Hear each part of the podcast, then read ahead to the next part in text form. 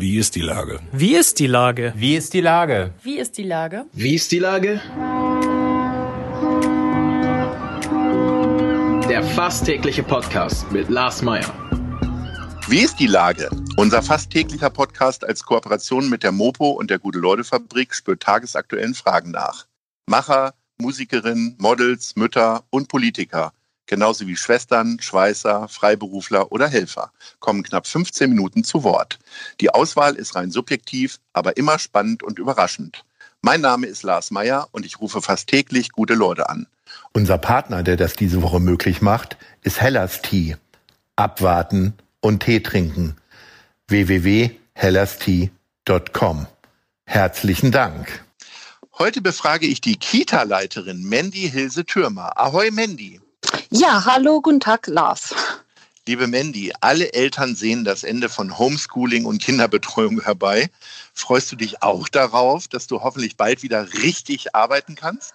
Auf jeden Fall. Also ich glaube, so wie alle sehen wir uns nach Normalität, nach Alltag, nach Routine, nach Rhythmus, alles das, was sozusagen das Leben äh, ganz normal sein lässt. So, also da bin ich natürlich, äh, fallen wir auch als Kita natürlich nicht raus. Da geht es uns wie allen.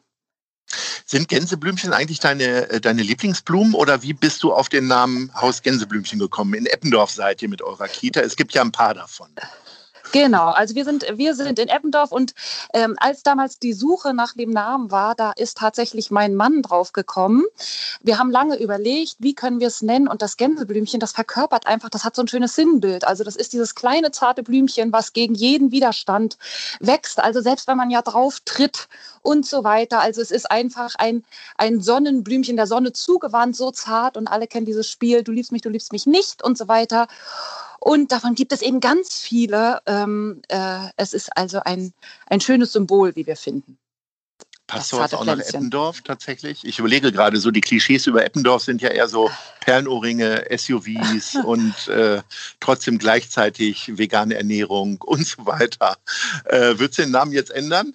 Nein, auf keinen Fall, auf keinen Fall, weil ich meine, unser Hauptklientel, das sind natürlich die Kinder. Es geht um die Kinder und die verkörpern genau das, wofür das Gänseblümchen steht. Also dieses zarte, feine, niedliche, lustige, helle, leuchtende. Und da sind wir, ob wir in Eppendorf sind oder ob wir, was weiß ich, irgendwie uns am Rand Hamburg bewegen. Also alle Kinder, denke ich, äh, würde das äh, der, der Name zutreffen. Jetzt weiß ich nur am Rande, weil ich bin selbst nicht Vater. Es gibt so ganz unterschiedliche Ausrichtungen, so Themenausrichtungen auch bei Kitas. Also ja. hier in der Schanze gibt es eine Musikkita, äh, dann äh, ein äh, Freund hat seine Kinder auf eine Waldkita geschickt. Was ist denn euer besonderer Ansatz? Ja, also wir haben im Grunde drei Schwerpunkte, mit denen wir so oder die wir uns auf die Fahne geschrieben haben. Das ist einmal ganz vorne an so der Inklusionsansatz, das ist unser Herzstück. Also mein Mann und ich, wir kommen aus der Sonderpädagogik, ähm, äh, sind da, wie gesagt, sehr unterwegs. Und der zweite Schwerpunkt ist, dass wir Waldorf orientiert arbeiten. Und ein dritter Schwerpunkt bei uns, äh, deswegen steht auch, wenn man bei uns vor der Tür steht, oben drüber Kita, Kunst und Therapie, ähm, dass wir sozusagen einen künstlerisch-kreativen Ansatz früh verfolgen. Das kommt ganz einfach aus der Tatsache heraus, dass wir sozusagen mal ähm, in der Richtung, also Kunsttherapie, Kunstpädagogik studiert haben und da auch eine Herzschwäche haben in die Richtung. Also so die drei Sachen sind sozusagen, ich sag mal grob umrissen, das, was uns ähm, ja als Schwerpunkt oder als Basis oder Säule trägt. Jetzt weiß ich gar nicht, was für eine Ausrichtung meine Kita hatte, aber ich kann mich erinnern, ich glaube, gemalt und geklebt und gebastelt haben wir ja. eigentlich auch die ganze Zeit. Also ist äh, im Grunde besteht der Tag für Kinder nicht sowieso die ganze Zeit eigentlich aus Kunst? Also was, wo ja. geht es da noch mal ein bisschen also, tiefer? Kunst, Kunst Habt ihr schon Zahlen auf den Bildern für mal nach Zahlen oder geht's, unterscheidet ihr in Bleistift und Aquarell oder?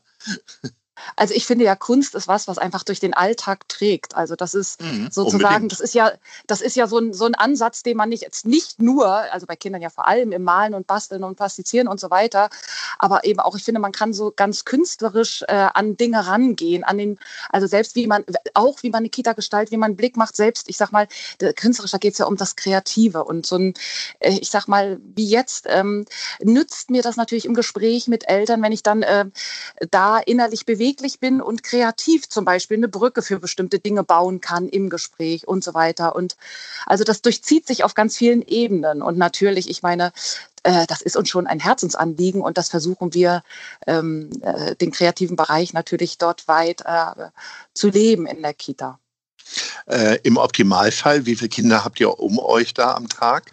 So, ich sag mal, auf maximal 40. Also ähm, eigentlich sind wir so mit 40 unterwegs. Im Moment sind es so, dass wir ein Drittel etwa betreuen. Also ähm, ich weiß natürlich von anderen Kitas, das ist nicht die Regel, ähm, dass viele haben damit viel höheren Zahlen zu kämpfen. Nichtsdestotrotz ist es natürlich für uns genauso die Schwierigkeit, äh, weil das natürlich also die ganzen Sorgen, Ängste, alles was da drumrum ist, damit haben wir natürlich unabhängig davon auch zu tun. Also zwei Drittel der Eltern äh, ähm, haben sozusagen die Möglichkeit, zu Hause zu betreuen. Da sind wir auch sehr dankbar, dass das möglich ist und uns natürlich an der Stelle da auch entlastet.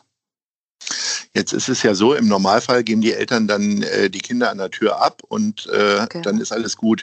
Ich könnte mir vorstellen, dass man jetzt doch eher noch mal zu einem Plausch stehen bleibt, auf Distanz natürlich. Äh, wie viel Sorgen und Nöte musst du dir da am Tag anhören? Weil das ist wahrscheinlich ja auch für beide Seiten einfach immer eine sehr bedrückende Situation, ne? Viel, auf jeden Fall.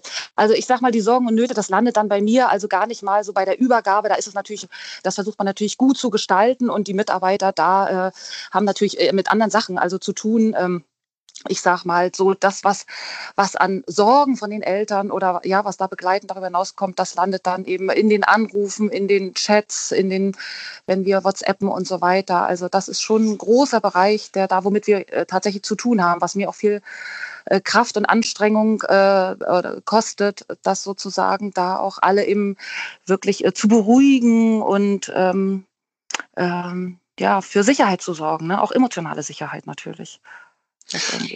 Alles gut läuft und über mhm. WhatsApp-Gruppen in Kitas werden immer viele Witze gemacht. Ähm, also jeder scheint in meinem Umfeld zumindest so eine Gruppe zu haben. Äh, wie wird die denn jetzt gerade genutzt? Ist es tatsächlich so, dass die Eltern dann da auch ihre Probleme quasi so reinbrechen? Also da muss ich sagen, da gibt es natürlich ganz klare Datenschutzauflagen und wir haben eine WhatsApp-Gruppe, das ist über von den Eltern aus, ja. So, also mhm. was ich dann habe, also da sind natürlich dann nochmal Themen, die die Eltern untereinander dann auch äh, mit, mit, besprechen können und so weiter. Bei mir ist es dann eben, dass ich äh, per E-Mail oder im besten Fall natürlich, dass wir auch, oder ich äh, viel mit den Eltern telefoniere, da sehr im engen und dichten Kontakt bin und da ähm, äh, Aufbauarbeit leiste. Man hat ja den Eindruck, dass ähm, äh, vor allen Dingen Kitas, äh, bei Schulen ja auch, aber vor allen Dingen Kitas äh, so ein bisschen äh, immer nur das hinnehmen, äh, was der Gesetzesgeber so vorgibt. Und das ist ja tatsächlich etwas sehr Umstrittenes und Diskussionswürdiges. Äh, gibt es da eigentlich auch so eine Art Solidarität bei den Kitas, wo es einen Austausch gibt? Und weil mir, mir sind überhaupt gar keine Forderungen klar, von ja. Seiten der, der Kita-Betreiber. Also ja. die Eltern stehen natürlich alle mit brennenden Mänteln auf den, auf den Stühlen. Ja. Äh, und die Diskussion ist riesig, aber von Kita-Seite habe ich da noch nichts mitbekommen. Bin ich dazu ignorant oder ist, läuft da wenig? Äh, also ich sag mal so, wir Kitas, wir sind natürlich alle sehr vernetzt. Das heißt, wir sind, ich bin jetzt im, oder wir sind mit unserer Kita in Parität organisiert, da sind wir auch sehr gut versorgt und die halten natürlich auch die Flügel insofern über uns, wenn wir da auch Nöte haben als Kita, ja. Ähm, und da sind wir in den, bin ich in den Leitungskreisen, wir haben regelmäßig da Zoom-Austausch, sehr intensiv. Ich kriege mit, was in den anderen Kitas los ist. Ich meine, wir sind in einer exponierten Lage, äh, aus dem heraus ich natürlich gucke, aber ich sehe ja, was auch in den anderen Kitas los ist. Ich bin in einem Qualitäts Qualitätsarbeitskreis mit vier anderen Kitas, mit denen wir wöchentlich ähm, zoomen. Und das hat auch, muss ich sagen, jetzt über die Zeit, das war schon im ersten Lockdown, sehr geholfen, weil wir natürlich als Kita-Leitung auch nochmal wirklich mit Themen zu tun haben, die sind nach außen gar nicht sichtbar, die sind aber da. Also wir unterliegen ja ganz auf ganz vielen Ebenen, ganz vielen Strukturen und äh, Dingen, die wir sozusagen da abarbeiten müssen. Was sind denn die angesprochenen Probleme zum Beispiel, also über die ihr euch austauscht?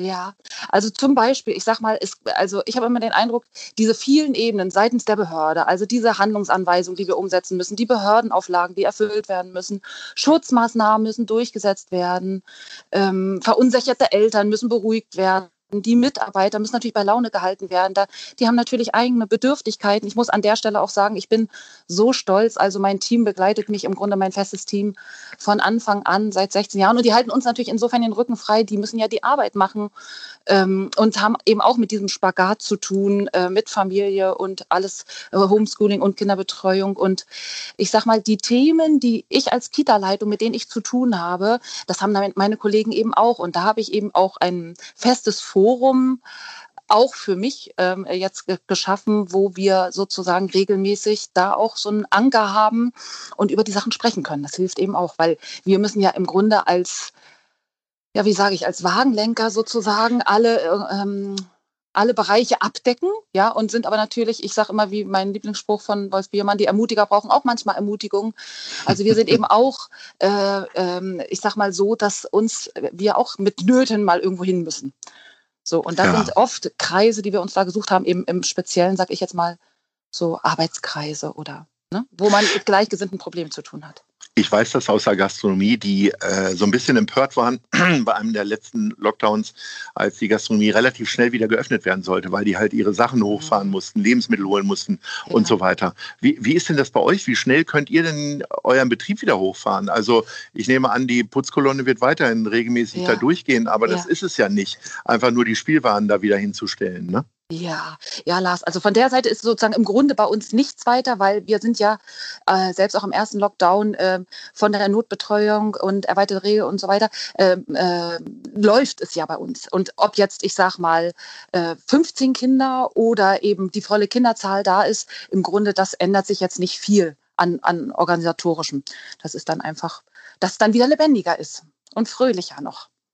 Und lustig, wie, alle da sind. Mhm. wie verfolgst du denn jetzt gerade Nachrichten? Wir leiden ja gerade alle so an diesem Nachrichtenüberfluss, vor allen Dingen, weil es nicht nur Nachrichten sind, sondern sehr, sehr viele Meinungen. Ne? Also ja. äh, wo ist denn deine Orientierung? Wenn du morgens äh, aufstehst, guckst du dann gleich erstmal bei Facebook rein oder in Nein, die Mopo nicht. Mhm. natürlich oder äh, wie, wie informierst du dich?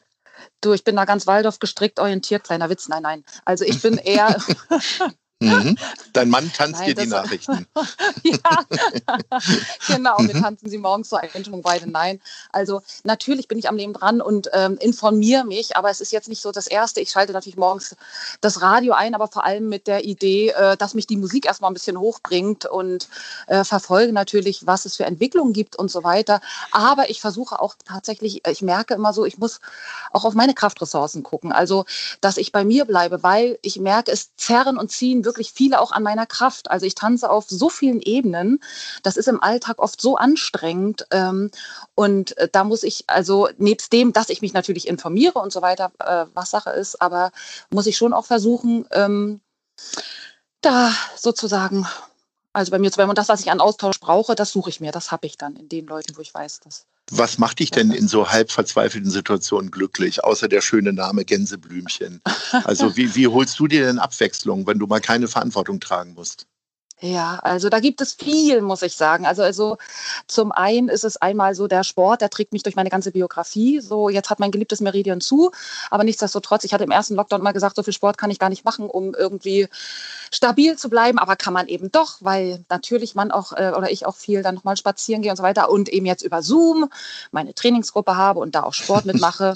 So äh, unabhängig davon ähm, habe ich einfach als großes oder mein Mann und ich, ähm, wir machen das ja auch schon seit äh, 26 Jahren, wo wir so zusammen ähm, künstlerisch unterwegs sind. Das heißt sozusagen eigenkünstlerisch, dass wir ne, selbst mhm. auch immer Ausstellungen gemacht haben ähm, oder mitgemacht haben. Ähm, machen wir viel, dass sozusagen wir zu den Kunstmessen fahren, äh, Gartenfestival. Das ist immer das, was uns innerlich trägt, was natürlich jetzt alles nicht ist.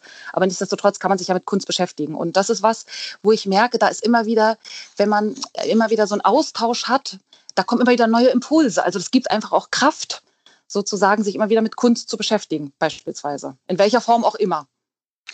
Liebe Mandy, das war ausgezeichnete Werbung für alle Kita-Leiterinnen und Kita-Leiter. Ein sehr sympathisches Gespräch mit viel Energie. Behalte sie und äh, ich wünsche dir ganz viel Erfolg und weiterhin so viel Motivation im Haus Gänseblümchen in Eppendorf. Herzlichen Dank Vielen und Ahoi. Dank. Ja, vielen Dank. Tschüss. Vielen Dank. Dankeschön. Tschüss. Dieser Podcast ist eine Produktion der Gute-Leute-Fabrik und der Hamburger Morgenpost.